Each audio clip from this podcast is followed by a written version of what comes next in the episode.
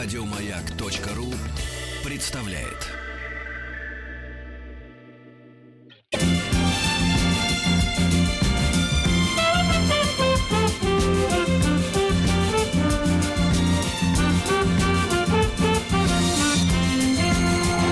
Сергей Стилавин и его друзья.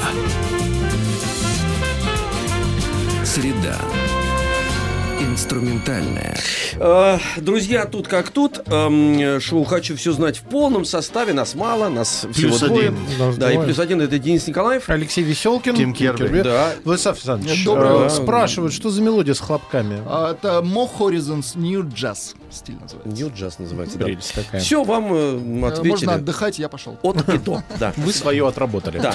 У нас в гостях сегодня Егор Сартаков, доцент факультета журналистики МГУ имени Ломоносова, кандидат филологических наук. Егор, доброе утро, здравствуйте. Доброе утро. Здравствуйте. повод для встречи 225 лет со дня рождения Грибоедова. Да, э, значит, э, уже, знаете как, а уже ведь 25, лет, э, 225 лет. Да. Как Да, но будто вчера. Как будто Честно вчера. говоря, друзья, это большой вопрос, 225 лет ему или нет на самом деле. Вот Так, сейчас так, вы так, и, так, и- и так. это, и это расскажете, но наша задача как раз вот эти 225 лет сократить, потому что э, огромное количество, сейчас у нас гость разбирается Под- с наушниками, подключим, ему да, нравится звук, так сказать, такой дыханию. натуральный. Ну, есть звук у вас? Да, в наушниках? кажется, есть. Хорошо. Значит, наша задача как раз сократить эту дистанцию, потому что часто так бывает, что э, э, годы съедают э, актуальность там какую-то, да, и отдаляют, и уже кажется, что не, не, не стоит это вспоминать, потому что это было настолько давно, далеко и не про нас, вот. А тем более там еще был такой, знаете, водораздел в форме э, Великой Октябрьской социалистической революции, который как бы перекодировал то время, и как бы царскому времени мы не имеем отношения, а сейчас нам заново приходится собирать э, вот это вот м, культурный базис. Мне кажется, что хороший повод как раз приблизить. Да, но вместе с тем одновременно следует сказать, что если мы говорим с вами о классических произведениях, то, э, конечно, актуальности своей они не будут терять, именно потому что они Да. называются классическими. И ситуация «Горе от ума», э, она очень похожа на ту ситуацию, которую вы обсуждали в эфире буквально несколько минут назад, потому что вариант о том, что э, приехал жених к дочке, и этот жених тебе чем-то не нравится, а чем Мгм. тебе не нравится этот жених, это и есть сюжетная ситуация комедии Грибоедова. Да, абсолютно точно, э, абсолютно верно, потому что как раз в советское время, когда ставили это произведение, и в школах преподавали, что Чацкий, он же и, он же и Чаадаев в какой-то степени такой бунтарь. А я недавно, вот буквально, во-первых, ну, во-первых, в Рамте, в котором я работаю, это произведение ставят, и я недавно на «Волнах маяка» как раз читал это произведение, вчитываясь уже совершенно по-другому, и с высоты своих лет, сейчас мы Грибоеду отдельно говорим, ну, просто заговорили о произведении, и я понимаю, что, в принципе, Чацкого, и правильно, что они не приняли. Э, м, На мой взгляд, э, личность э, э, малоприятная. Он разворошил весь э- этот уклад прекрасный причем.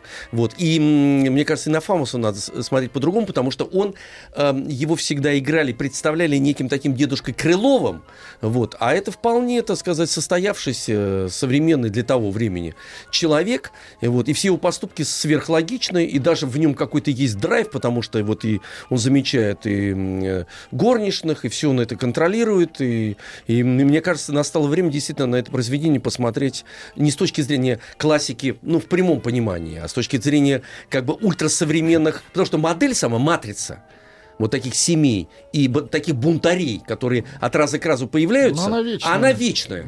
Она вечная. Вы знаете, любопытно, что мы как-то со студентками на факультете, потому что у нас студентов мало, на факультете журналистики у нас в основном студенты, на 10 девчонок там не, не 9 ребята, Мгм, а один. один Полтора. да, полтора землекопа. Класс. Э, Так вот, мы как-то обсуждали с ними, к- кого из героев русской литературы они выбрали бы себе в мужья. Так. И. Чацкий победил с большим отрывом. Да вы что? Да, то есть они выбрали Чацкого, вот он благородный, правдоруб, говорит Мгм. правду, не скрывает, э, не лицемерит, не, не ханжа там и так далее. И только одна сказала, что, девочки, зачем на кухне истеричка, которая будет бить посуду, кричать э, и, в общем, возмущаться тому, как устроена ваша семья, потому что Чацкий именно так себя ведет. Поэтому, да, действительно, довольно спорный момент. И сам Грибоедов видел уже, что э, у его героя, ну, он такой не идеальный герой. Сам Чацкий об этом в комедии говорит, когда говорит, что у него ум сердцем не в ладу. А ум сердцем не в ладу. Хоть это признавал. Хоть это признавал, потому что он ведь всем характеристику дал омерзительную. Вот, расковырял и уехал оттуда со скандалом. Но все-таки напомню, что его Да. буквально выжили из этого общества. Это То хорошо, Он, это он и не уехал, правильно. его Вот выжили из Это хорошо, общества. хорошо, это да, я согласен с этим, что его выжили, нечего там делать. Давайте Грибоедову тогда.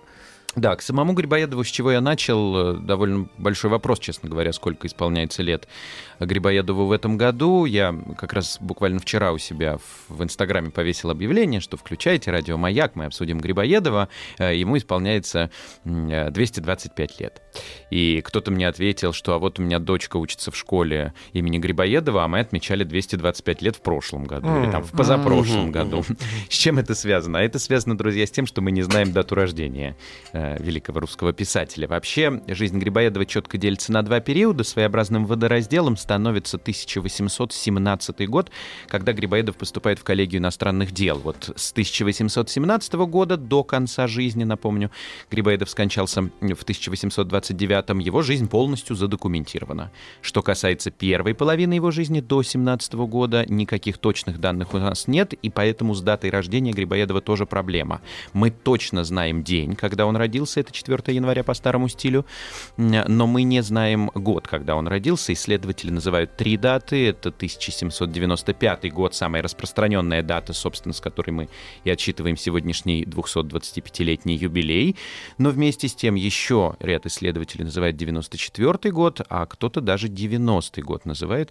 Поэтому мы точно не знаем, когда же все-таки отмечать юбилей великого русского писателя. Ну, у нас есть, скажем так, у нас есть э, даты, которые объединяют всех, ну, в основе своей, что вот 225 лет Да, назад. да. По- Но, даже честно по говоря, это буквально детективная история, то есть это не просто какое-то досужее выяснение, а когда он там все-таки родился, а это правда детективная история, потому что если он родился в 1790 году, то он бастард. Он незаконно рожденный Мгм. сын, его родители поженились в 91 году. Для 19-18 века это очень значимо. Если ты незаконно рожденный сын, напоминаю, что по закону ты лишаешься имущественных прав. То есть у него не было права ни наследовать фамилию Грибоедов, никаких дворянских прав у него не было. Так он наследовал Если же, получается. Он наследовал. Значит, так он по- не бастард? По-видимому, они скрывали это. То есть это А. специально скрывалось. Это отдельная Да, да, история это совсем, специально да. скрывалось. Один из Детектив. исследователей, да, Мгм. это подлинный детектив, один из исследователей нашел книгу церковную, потому что как вообще узнать дату свидетельства рождения это не было. А Нам нужно посмотреть церковную книгу, когда было крещение. И вот нашли церковную книгу в Москве, в церкви, э, г- дом Грибоедовых относился к этой церкви, там сказано, что в 1795 году родители Грибоедова крестили там сына Павла.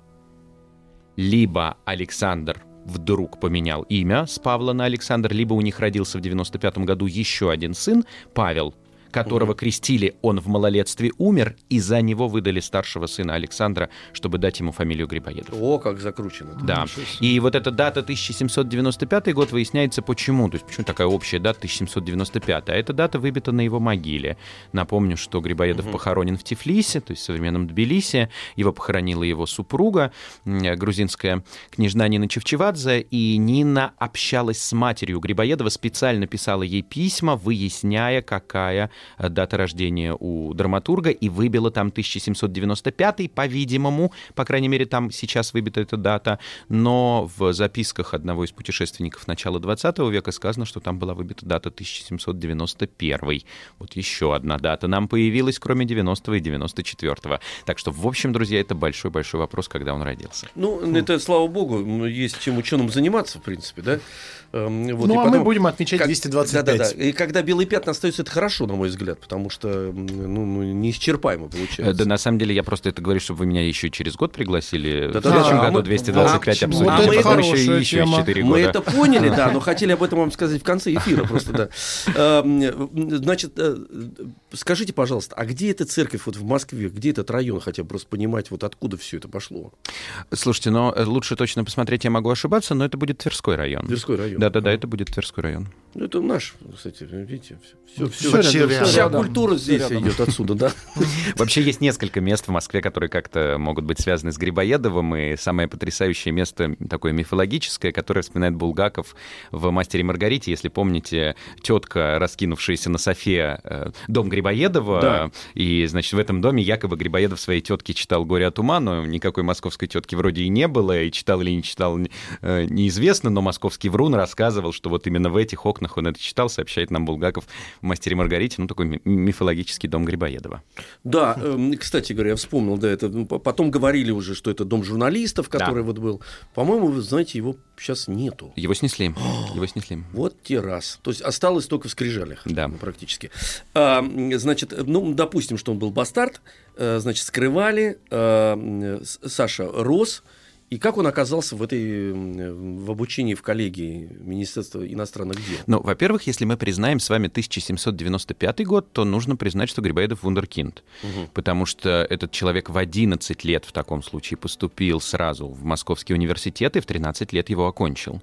Ой. То есть он в 13 лет стал выпускником словесного отделения Московского университета, а потом еще вольнослушателем двух отделений – политического отделения университета и математического отделения университета. То есть в этом смысле человек был разносторонних взглядов, интересовался всем, и политикой, и литературой, и математикой. Ну и кроме того, в культуре Грибоедов оставил не только след в литературе. Напомню для наших слушателей два замечательных грибоедовских вальса.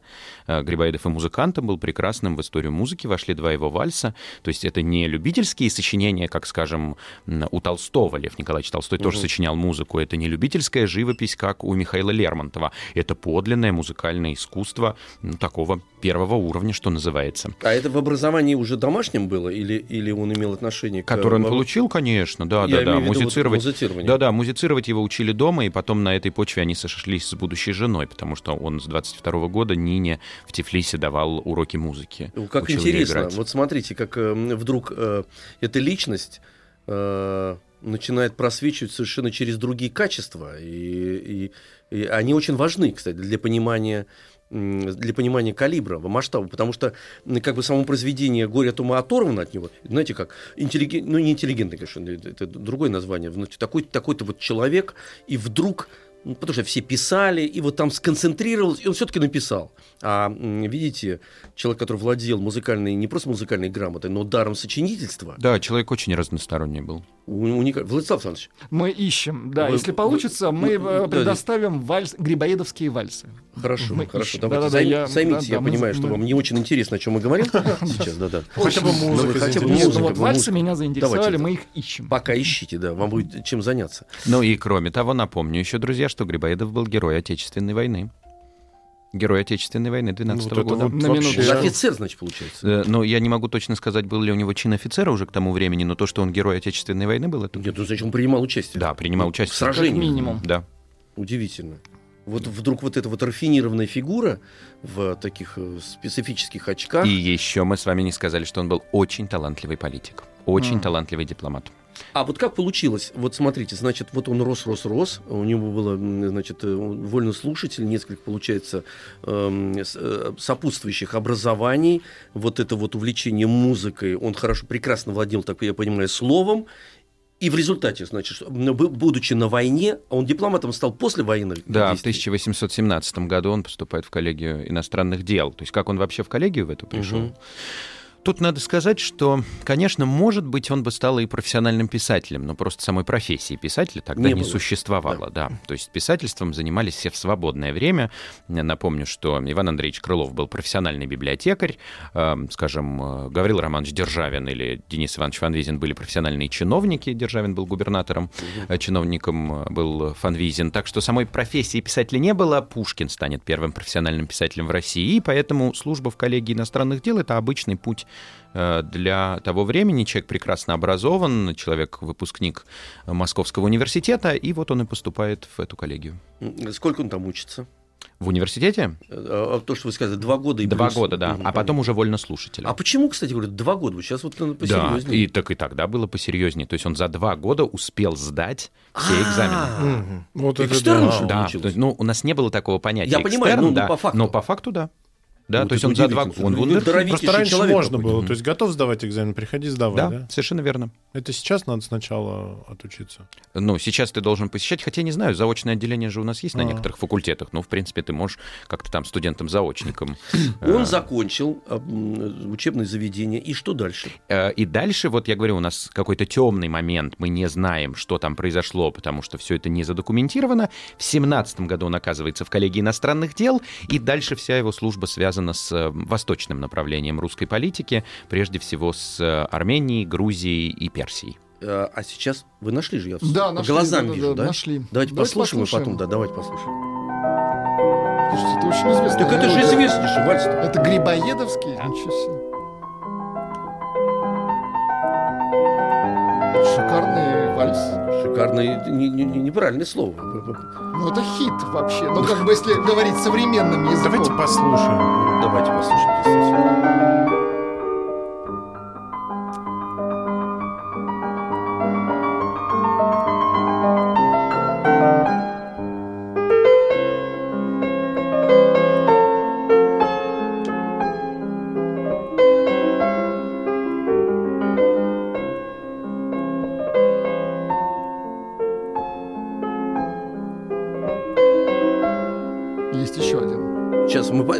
Второй получасовке. Хорошо, давайте. Ну, о- очень хорошо, что мы послушали, потому да, что... я, кстати, да, да. извините, я прерву, как Мгм. раз хотел сказать, обратите внимание, друзья, что он был не только композитором замечательным, он еще и музицировал прекрасно. То есть он и То есть у него в его исполнении это исполнительское, было, да. Это как такой исполнительское серьезный козырь, мастерство, кстати говоря. Исполнительское мастерство у Грибоедова Но в этой записи играет не Грибоедов. Наверное, Я да, да, да, да, предполагаю, да, что да, играет да, не Грибоедов, но вообще его исполнительское, исполнительское мастерство было очень высоким, и с этим связан тоже еще один скандальный случай в жизни Грибоедова, это случай 18 года, я думаю, что все слушатели о нем слышали, это так называемая четверная дуэль, в которой участвовал Грибоедов, и ему как раз прострелил э, Якубович палец специально, чтобы он больше не мог играть. Для того, чтобы он больше не мог Какой музицировать. Да, это было сделано специально. Да вы разумеется. себе. Ну, это как надо было обладать попасть? серьезным, как, Но, как слушайте, четверная дуэль вообще это А э, четверная это уникальный- 2 на 2 или каждый сам Четверная за это себя? когда стреляются сначала противники, а потом секунданты. Грибоедов был секундантом на этой дуэли, Ничего и себе. потом произошел выстрел секундантов. Даже такое было. Да, это очень редкий, но это чуть ли не единственный случай в истории русских дуэлей, когда А- стрелялись не только противники, а но и зачем? секунданты. Почему? Секундант же ну, как бы... ну, Это дуэль, которая обросла невозможными слухами. О ней, разумеется, говорили обе столицы, и Москва, и Петербург. Первая ее часть произошла в Петербурге. Она началась в 17 году и была связана с известной балериной петербургской того времени, Авдотьей Истоминой, которую Пушкин вспоминает в Евгении Онегине. Да, да, стоит да, да. Истомина, она, да, вот это, именно об этой замечательной балерине. Она была возлюбленной Шереметьева, и некоторое время жила с Шереметьевым, потом у них случился скандал, и она съехала от Шереметьева, уехала жить к подруге, и в этот момент ею увлекся друг Грибоедова по фамилии Заводовский, и Грибоедов пригласил э, Авдотью э, Истомину к Заводовскому на чай, и она там осталась на чай пару дней у Заводовского, и об этом узнал Шереметьев, вызвал на дуэль Заводовского, э, секундантом Шереметьева был Якубович, и Якубович вел себя неподобающе, что, в принципе, для него было характерно, он всегда полупьяный был, и Якубович э, вызвал на дуэль Грибоедова как того, кто устроил всю эту встречу М. и привез ее, и вот она, четверная дуэль, должна была произойти, и сначала осенью 17 года стрелялись противники, Шереметьев и Заводовский, и Заводовский убивает на этой дуэли Шереметьева, он попадает ему в живот, и через 16 часов тот умирает, и поэтому дуэль секундантов отложили, потому что нужно было помощь оказать умирающему Шереметьеву, но через год, в 18 году в Тифлисе, оказывается, Якубович узнает, что проездом там Грибоедов, он едет в русскую миссию в Тегеран, в столицу Персии, и напоминает Грибоедову о том, что вообще-то у нас дуэль. Должок. Да, и они стреляются тоже, и э, первым стреляет... Да, условия дуэли ужасные совершенно с шести шагов. С шести Да шагов. да, да, дуэль на 6 шагов. Ну, то есть это убийство. Потому это что мы дуэль. выясняли В упор здесь вот этот барьер, ну 10 шагов. Вот Пушкин стрелялся с 10 шагов. Э, Пушкин это стрелялся с 20, можно сделать 10. 10, да, нет, ну не- нет, они разошлись Да, на 20. то есть 20 а- шагов оппоненты встают на расстоянии 20 Да. шагов друг от друга, сделать можно 10 шагов. Да, да, да. Но дело в том, что дуэли разные были, это как раз эм, расписано Разные, разные, да, условиями. нет. Были дуэли и на Ну, плат- шесть, э, на- ну, на- это Да, просто. 6 шагов это убийство. ну, убийство и на пла- плат- э, с, э, Причем как- вполне такое обоюдное может произойти, если... Да, 6 шагов это с убийство. платка убивали, когда вот держались за кончики платка Денис Евгеньевич. Да не, ну с платком мы это А, обсудили, нет, я но это говорю, вообще что это убийство. это гарантированное. Да, да, Гарантированно да. убийство, убийство. И э, Якубович стреляет первым, целится в руку Грибоедову, как мы сказали, чтобы тот больше не мог играть, и попадает в эту руку, и уже окровавленную руку поднимает Грибоедов, а тот целится в плечо Якубовичу, чтобы Якубович не мог эм, Стрелять. стрелять. больше, потому что Якубович был бритер, постоянно участвовал в дуэлях, А, напрашивался на дуэли. да, Да, да. да, он был такой, ну вот скандалист, бритер, вот это вот Надо всё. было с двух рук отстрелить ему две руки. Но Грибоедов промахнулся. Тяжело. А, Да, промахнулся. да, Грибоедов и он промахнулся. продолжил вот это вот э, такое отвратительное да, поведение. Да, да, Грибоедов промахнулся. Жалко, кстати. Ну, говоря. раненый. Но э, слухи поползли какие-то неимоверные совершенно по э, столице, и потом Якубович начал оговаривать Грибоедова специально, Такой что тот вел человек, себя неподобающе, да. а Грибоедов, наоборот, хранил молчание, потому что он считал, что это ниже его Все, что произошло на дуэли, должно остаться на дуэли. Это просто ниже его достоинства вообще все это обсуждать, и в результате общество было настроено против Грибоедова.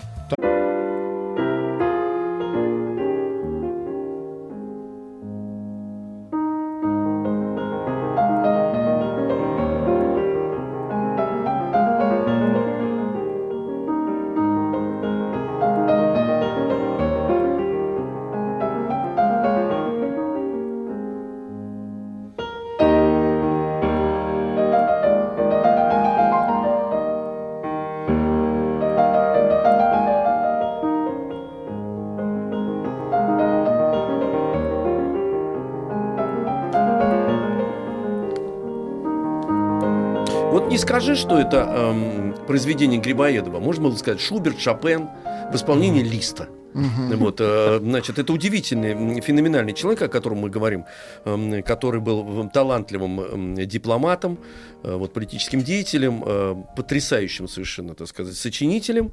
Вот, и оказалось, что он э, писал и э, замечательные музыкальные произведения, и даже на этой почве палец потерял в дуэли четверной, а один гадкий, Плачешь. нехороший человек, бритер, поганец, э, алкоголик, значит, и невыдержанный человек по фамилии Якубович отстрелил ему палец, чтобы... И фамилия Ох там такая, это да? Якубович, Нет, он да. еще и слухи распускал, да. Да, а это гнусные- совсем мерзость уже. Но если ты бритер, там, предположим, да, такой крутой и человек, так сказать, харизматичный, стреляющий, Чем этот и- человек ищущий... закончил жизнь? И, Вот сейчас нам, Я вообще иногда стреляю. Программа. Да, но вы Тарелки стреляете из, из, ро- из рогатки стреляете, просто так. М. Или из трубочки бьете, да, а здесь с жизнью связано. Чем он закончил, кстати, этот э, прекрасный человек? Его Который оклеветал, как вы сказали. его Как вы сказали, кто-нибудь? Не знаю, давайте товарищи, посмотрим. Давайте А представим он, нашего... оказывается, еще и декабрист. О, ну все ясно, все ясно. К вопросу о Бузатер. выходе фильма, Да-да-да. Был затер. который мы только что посмотрели. Отбывал в Петровском заводе на Нерческих рудниках. А, все-таки. Да. Это хорошо, это радует. Эм, Представьте нашего гостя, пожалуйста, Денис Евгеньевич. У нас в гостях э, Егор Сартаков, доцент факультета журналистики МГУ имени Ломоносова, кандидат филологических наук. И мы сегодня беседуем об Александре Сергеевиче Грибоедове. Э, Вроде как бы, по некоторым данным, э, 225 лет в этом году при- со дня рождения. мы приняли отмечается. эту дату. Да, мы в, традиционную в этом году выбрали. приняли, но мы договорились с э, Егором, что есть несколько вариантов даты рождения, поэтому ему понравилось у нас на радио. Он будет приходить э, Каждый последующий- каждый год, да, и Слушай, дополнять И рассказывать еще, да. про Грибоедова. Это отлично, да. Нет, ну какие-то вещи, какие-то вещи э, дополнительно. Мы же сегодня все, все так, слава богу, для вашей и нашей радости все это не успеем. Мы закончили на том, что вот этот э, Якубович еще и оклеветал, к тому же, Александр Сергеевич. Он с этим согласился, как человек, ну, мыслящий более широко. Ну, оклеветал и оклеветал. Он просто сознательно не вступал в эту Да, да, да, полемику, это ни о чем виду, об да, этом я не говорил, это да, хранил молчание. Да, да. Представьте, его именем его Да еще и улицу в Ленинграде назвали. К- Чьи он? Чьи? Якубовича. Якубовича. Ну, понятно, потому что он же декабрист, у нас же Ну, культ естественно. декабристов был, несмотря на то, что они были разные, в общем-то, э, честно говоря, и не всегда приятные люди. А, А вот все, что начиная с 17 года, да, Мгм. мы остановились этом. задокументировано. Да, дальше уже, конечно, все это задокументировано вплоть до трагической смерти Грибоедова 30 января по старому стилю э, 1829 года. а как получилось, что он получил, ой, извините за тавтологию, что он отправился именно в этот регион, э, в такой сложный м, Закавказье и, так сказать... э, Не могу точно сказать. Думаю, что это определяется какими-то политическими вопросами интересов России, потому что это был Мгм. действительно живой интерес России того времени, скорее не европейский интерес, да, а восточный интерес России, потому что только что нужно было э, договариваться с э, Персией о разделе Армении. Армения как единое государство не существовало, что-то там было у Персии, что-то к России отошло, и нужно было как-то договариваться с этим. То есть это была такая горячая точка, говоря современным языком, языком. Ну и талант Грибоедова был тут востребован, потому что как дипломат он тоже себя проявил. А в чем его э, дипломатические были э, свершения? Ну, именно он, Конкретно, э, именно он поспособствовал подписанию вот этого знаменитого туркманчайского мира, э, по которому, собственно, Россия, Персия отказывалась от притязаний на Северный Кавказ и признавала это сферой геополитических интересов России. И главное, что согласно этому миру, что станет причиной, косвенно станет причиной смерти Грибоедова, согласно этому мирному договору, Персия должна была выплачивать контрибуцию России, и Персия должна была э, беспрепятственно разрешать э, христианам, армянам покидать пределы э, Персии и перебираться в Россию. То есть часть Армении отошла России, Россия тоже христианская, тоже православная, и поэтому если армянин исповедует православие, то ему можно будет перебраться, и э, армяне довольно активно этим пользовались, уезжая из А мусульманского контрибуция э, это Персии. с- следствие эм, военных действий? Да, да, это следствие войны, следствие очередной И войны, которая там была. По какому размеру? Э, с- Сам размер контрибуции я вам не назову, могу только сказать, что персы э, затягивали, отказывались платить, и у нас даже посольства как такового в Тегеране не было, и сохранилась депеша Александра Грибоедова, министру иностранных дел Нессельроде, в котором он пишет, что нам нужны деньги хотя бы на обустройство посольства, и там довольно хитрый ответ содержится, что я поговорил с государем, государь говорит, что да, нужно выделить 10 тысяч рублей, возьмите их из тех денег, которые персы заплатят в качестве контрибуции. То есть ус- устройте так, чтобы персы заплатили эту контрибуцию, и, их на да, да, да, собственные и из них возьмите деньги на устройство посольства. Ну, ведь там же еще ситуация такая из Грузии была в, то время, так сказать, неоднозначная, да, если учитывать, что как такового государства тоже не было, и об этом многие забывают, а надо напоминать, что наша заслуга была именно в том, что мы создавали как раз вот эту несущую конструкцию государственную. Вот денег в Грузии как таковой не было, они ничем не торговали, у них не было никакого производства, и одна из статей дохода это продажа невест была, ну, например, чтобы было просто понятно. Вот, и м, именно э, русский корпус э, стоял в Грузии, э, вот, и, который обеспечил, собственно говоря, всю военную Мощь. состав- составляющую, да. Да, но Тогда. я напомню, что они единоверцы, и армяне, и грузины. Да, да, Мы все да, единоверцы. Да, безусловно, нет, это, помогали. это как бы доказывает, что, в принципе, никакого противоречия в сфере влияния Российской империи не было. Это, ну, какая-то, какая-то вот именно южная часть, но мы просто очень много действительно сделали для того, чтобы эм, эти государства не рассыпались на какие-то супермелкие княжества. Потому что этот процесс происходил перманентно, особенно в Грузии. Вот, и там вот эти всякие летучие отряды, кланы. Вот. Мало того, нам приходилось ведь содержать наши войска за собственные деньги, потому что в то время в, э, на этой территории как таковой э, денег как таковых и не было. Им нечем даже было платить. Э, И даже с точки зрения провианта э, были какие-то проблемы. Значит, вот этот вот регион э, без посольства, грубо Ну, без, говоря. сам- без самого, собственно, Ну, зда- да, ну, да, то есть здание, здание, да, которое да. Не, э, как, не оснащено, там нет мебели какой-то простой и так Ага. далее. Грибоедов тратит собственные деньги э, для того, чтобы хоть как-то там... Собственные деньги. Да, да, и он даже за собственные деньги переправляет этих армян. То есть он тратит собственные деньги, помогает этим армянам перебраться. Отлично, что вы об этом через- вспомнили. Видите, сколько у нас границу. э, эта фигура обрастает какими потрясающими совершенно подробностями. Героический. А, а, да, да, да, орел. удивительный абсолютно человек, эм, герой войны, музыкант, э, писатель. И говоря еще об этом регионе, следует сказать, что жена была грузинка. Вот, я- Да. и теперь вот, э, значит, давайте перейдем как раз, как появилась эта прекрасная женщина в Да, это жизни. потрясающая совершенно история, связанная с Ниной Чевчевадзе. Она была дочерью э, грузинского князя, тоже герой Отечественной войны 12 года, и она появилась в жизни Грибоедова в 22 году еще девочкой совсем, она Мгм. ребенком буквально тогда была, ей там было что-то около 10 лет. Она, он давал ей уроки музыки. Он приходил в дом к отцу, они приятельствовали с отцом, и он с ней музицировал так по-детскому, объясняя ей что-то, музыкальную грамоту, давая уроки музыки и так далее. Потом они не виделись, и вдруг в 28 году он встречает ее уже, ну, можно сказать, взрослой, ей было 15 лет, и 33-летний Грибоедов влюбляется в 15-летнюю Нину и делает ей предложение. И в 15 лет Нина становится супругой Александра Сергеевича. В 15 лет. Ей 15, ему 33, происходит венчание, э, благословляет отец, ну и вообще это, в общем, по-грузински празднуется широко в Тифлисе эта свадьба, э, все их благословляют, и она сразу же от него понесла на момент смерти Грибоедова, потому что вместе они прожили всего полгода, получается, до его Ужас смерти. вообще. Вместе... Полгода всего. Да, чуть меньше, даже в августе. В начале сентября они повенчались по старому стилю, в конце августа, а в январе его убили. Хотя вот эта разница в возрасте, кстати, для того времени классическая была. Потому отец Бакунина в свое время говорил, что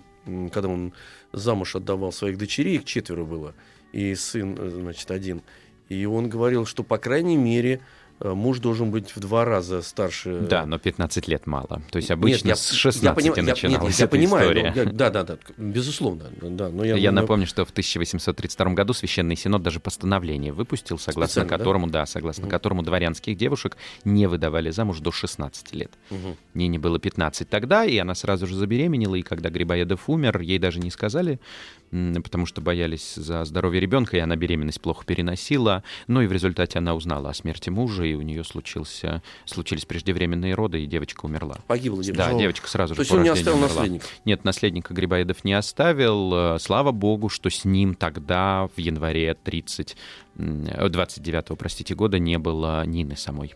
То есть она из-за того, что была беременна, плохо себя чувствовала, осталась в Тифлисе, в своем родном городе, и не поехала с ним туда, в Тегеран, иначе ее бы точно так же А разорвали. что, м, значит, что заставило ехать из Тифлиса его в, в Тегеран? И он поехал к месту службы. Нет, я понимаю. Он, значит, он поехал к месту службы. Да, совершенно А, верно. Базировался он в Тифлисе, Да. получается. да? Нет, нет, он базировался, ну, как э, председатель дипломатической миссии в Тегеране. В Тегеране. Да. А как он в Тифлисе оказался? И, Просто- давал, и давал уроки. Значит, он там ну, до- достаточно долго жил. Да, какое-то время он там жил, потом, э, как сказать, он был туда командирован, если можно так сказать. Да, Да, можно, да, можно. да. То есть его, его туда отправили и в Тифлисе э, по дороге в Тегеран он и останавливался. Сейчас мы вернемся к этой истории по дороге в Тегеран. Когда появилось произведение э, и в связи с чем «Горе от ума»? «Горе от ума», по некоторым данным, Грибоедов начинает писать в 20 году, а по некоторым даже еще раньше, в 16 году. Но мы знаем точно, когда была закончена комедия. Она была закончена в 24 году. В 24 году произошли первые читки и первые попытки неудачные Грибоедова ее опубликовать. А почему э, неудачные попытки опубликовать? Потому что пьеса с таким героем, как Чацкий, просто бы цензуру не прошла. Все эти истории про Амуров и Зефиров, которые распроданы поодиночке, про Нестора, негодяев знатных, который выменил борзые три собаки на верных слуг, Ага. э, эти истории просто не прошли бы цензуру. Ну и в результате они ее и не прошли. В 25 году была напечатана небольшой фрагмент первого и третьего действий. После смерти Грибоедова друзья пытались опубликовать и опять ничего, и полностью комедия будет опубликована только в 1862 году после отмены крепостного права. О, значит, Может, первая, первая постановка это уже 60-е годы, получается. Да, конечно, и уж те- театральная Малый театр, цензура, наверное, да? театральная цензура еще строже, Мгм. чем э, литературная цензура, и уж в театр бы точно не допустили. Какая интересная история. А в связи с чем он все-таки отдался этой деятельности литературной?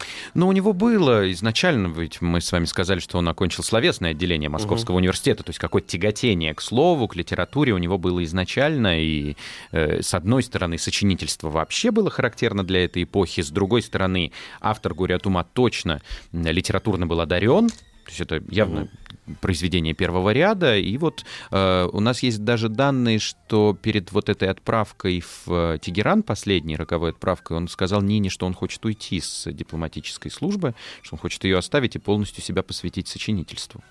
Что, кстати, многие тоже не знают, друзья, Грибоедов не только «Горе от ума» написал. Есть и другие произведения Грибоедова, только Это- они менее известны. Они Ну, больш- как-то большой считали, что только горе от Нет. Горе, да, он великую пьесу, конечно, да, великую пьесу написал одну, но у него есть целая серия других, там кто брат, кто сестра или А, обман сейчас, за обманом. секундочку, секундочку. Сергей Стилавин и его друзья. Выяснилось, что Александр Сергеевич Грибоедов э, не только «Горе от ума» написал, потому что «Горе от ума» действительно произведение уникальное, абсолютно, вот, и с точки зрения литературной, и с точки зрения м, слова и драматургии, и общества. Вот этот срез э, выяснилось, что не сразу увидел свет произведения, потому что практически э, невозможно было его даже опубликовать, потому что цензура ну, не понравилась.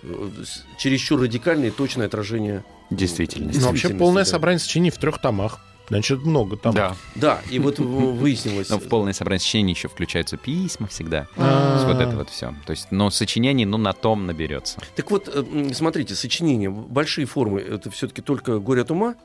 Остальное Э, лирика? Нет, э, это драматургия. Ага. То есть все, что писал Грибоедов, было связано с театром, это была драматургия. Преимущество. Есть какие-то отдельные лирические произведения, но основной корпус это все будет драматургия. В основном это Интересно. Водевили. Водевили. Да, водевили самый популярный жанр, самый популярный жанр театра того времени. Да, нет, это, это мы в курсе. Мало Мгм. того, водевили всегда давали после комедий, Да. э, и это трагедий, Да. больших произведений, как дивертисмент какой-то. Вот это посмотрели, сейчас расслабьтесь, все-таки, так сказать, вам уже сделают. Отдохните. Вам сделают, при- настроение вам хорошее сделают было. Да. приятно, чтобы с хорошим настроением можно было разъехаться от театрального подъезда по домам. Ну и еще надо, кстати, сказать, вот если мы поговорили, э, заговорили о драматургическом мастерстве, что ревизор, ой, ревизор, простите, горе от ума везло э, на постановщиков. Мгм. Горе от ума везло на постановщиков. Великие русские режиссеры ставили горе от ума. То есть Давайте на- такие знаковые постановки. Но если мы говорим с вами о э, самых знаковых постановках, то это, конечно, Мирхольд, который возвращает э, горе от ума. Первоначальное название Грибоедова, первоначально пьеса называлась «Горе уму». «Горе уму» и Мирхольд ставит этот спектакль. В э, второй половине 20 века, безусловно, самое крупное горе от ума — это Товстоногов. Э, Товстоногов в Ленинграде ставит «Горе от ума» с Софьей Дорониной и с Юрским э, Чацким. Это очень Да, тоже да, известный да, да, одна из лучших труп спектакль. тогда была вообще в, э, в И стране. фрагмент у нас есть, запись есть небольшая. Фрагменты совершенно невозможная э, демонстрация того, как Товстоногов репетирует. То есть как он им объясняет саму постановку. А, даже видео. Да, да, да, видеофрагмент у нас есть. Класс. Мгм. Ну и Юрий Петрович Любимов, Да. значит, он, он, естественно, он там поиграл с названием «Горе уму», «Горе ума». Да, Юрий, это поздний спектакль. Да, это поздний, поздний Мгм. спектакль, это уже, так сказать, да, не, не на пике, значит, славы Таганковской. Э, Я думаю, что к этому произведению будут постоянно обращаться, потому что, значит, его масштаб, калибр, оно, ну, безусловно, и для режиссеров, с одной стороны, это некий подарок, потому что это венец, так сказать. А с такой. другой стороны, вызов. Абсолютный вызов, да, и, и проверка, и ловушка. Мгм. Потому что огромное количество стереотипов существующих, волей-неволей ты начинаешь, значит, произведение тобой начинает править. И потом получается, что текст мы буквально все знаем наизусть. Текст разошелся на цитаты, об этом еще Пушкин когда-то сказал, о стихах не говорю, половина войдет в пословицы. И правда, много-много пословиц. У нас многие даже не понимают, что это из горя от ума. Да, все да, эти да, да. «А судьи кто?» Да. там, «Молчальный блаженствует на свете» и С так утра уж далее. на ногах, и я Мгм, у ваших ног. ваших ног, да. А, Я, кстати, в, шко- в школе даже прикасался к этому произведению с точки зрения, ну, сп- спектакля там у нас сделали отрывки. Я Чацкого играл, ничего не понимая, по- понятное дело, да, Ну, но... как в школе, да, обычно. Но сцена с, с Молчалиным, значит, нам, Алексей Степанович, с вами не удалось сказать двух слов. Но образ жизни ваш каков? Без горя нынче, без печали. Он отвечал по-прежнему, а прежде как жевали. День за день нынче, как вчера. К перу от карты к картам отпирая. Положенный день переливов и отливов. По мере я трудов и сил, с тех пор, как числюсь по архивам, три награждения получил. Молчалин мне отвечал. Вы представляете, какое Сколько? произведение, сколько прошло лет, я сейчас просто, открыв рот, не А удивления. вы не- именно уже потом во взрослом, в Ну, естественно, нет. профессиональной карьере не было? Нет, нет, нет, нет. Вот я э, вот сейчас вот в рамке ст- постановка большой спектакль будет, посвящен 200-летию как раз создания произведения. И у меня была идея, конечно, обратиться к главному режиссеру, чтобы как раз э, по поводу Фамусова именно, потому что мне кажется, что незаслуженно Фамусов, э, он такой, ну, все-таки карикатурно э, отрицательный. Вот. И мне кажется, что там дуэль между Чацким и Фамусовым. Я, мне хотелось очень... Я считаю, что это впереди, может, это зря говорю, это уже целое решение, что в нем заложено... Это тогда дуэль. Тогда как вот между эм, Базаровым и Павлом Петровичем, там, предположим, да, такая дуэль серьезная, интеллектуальная, и люди очень мощные. Вот мне хотелось все-таки реабилитировать эм, Фамусова. Мне кажется, что Фамусова отлично реабилитировал Соломин в Малом театре, где сейчас идет «Горе от ума». Вот там как раз А такой... он еще идет, кстати Э, говоря. Да, это долго... спектакль Это «Долгожитель». спектакль. Вот, Да, кстати, да, да, решилось, спектакль на что я схожу А, вот, в всё. мал. Я все страдал и переживал, куда сходить. Э, э, обо всем мы, естественно, не успели. Это хорошо. Это хорошо, потому что следующую серию можно будет сделать. Вот, потому что нам очень э, важно э, набор вот этих вот фактов, которые вы дали сегодня про дуэли. Это очень важно для понимания эм, э, личности. Масштаба личности. Масштаба, да, и человечности, кстати говоря, потому что история абсолютно живая. Живая, мужская, с этой 15-летней супругой, с этой безумной смертью, до которой мы не добрались, кстати говоря. Да, и буквально последний скажу. Давайте. Представьте, друзья, Нина была женой 6 месяцев и 30 лет вдовой. Да, это Ее называли, ее называли черная роза Тифлиса. Она отказывала всем, она хранила траур по... И она легендой стала еще при жизни. Она хранила траур по своему умершему мужу. в Тифлисе на горе Да. находится. Все, все вместе, вот, вот куда да не возьмешь, это, это пот- потрясающая совершенно история. Удивительная. Спасибо вам огромное. Пожалуйста. Спасибо Да. большое. У нас в гостях Ну, был... это первая серия, Денис Евгеньевич. Я думаю, была. да. Да, первая, первая. Потому что мы как-то... Потому про- что мы рассчитываем на говорили. 9 серий. Девять? Да, 9, я определился. В двух частях. Хорошо. Девять серий в двух частях. У нас в гостях был Егор Сартаков, э, доцент факультета журналистики МГУ имени Ломоносова, кандидат филологических наук. Спасибо большое. А Спасибо. Мы продолжаем. Да, до свидания. До свидания. Еще больше подкастов на радиомаяк.ру.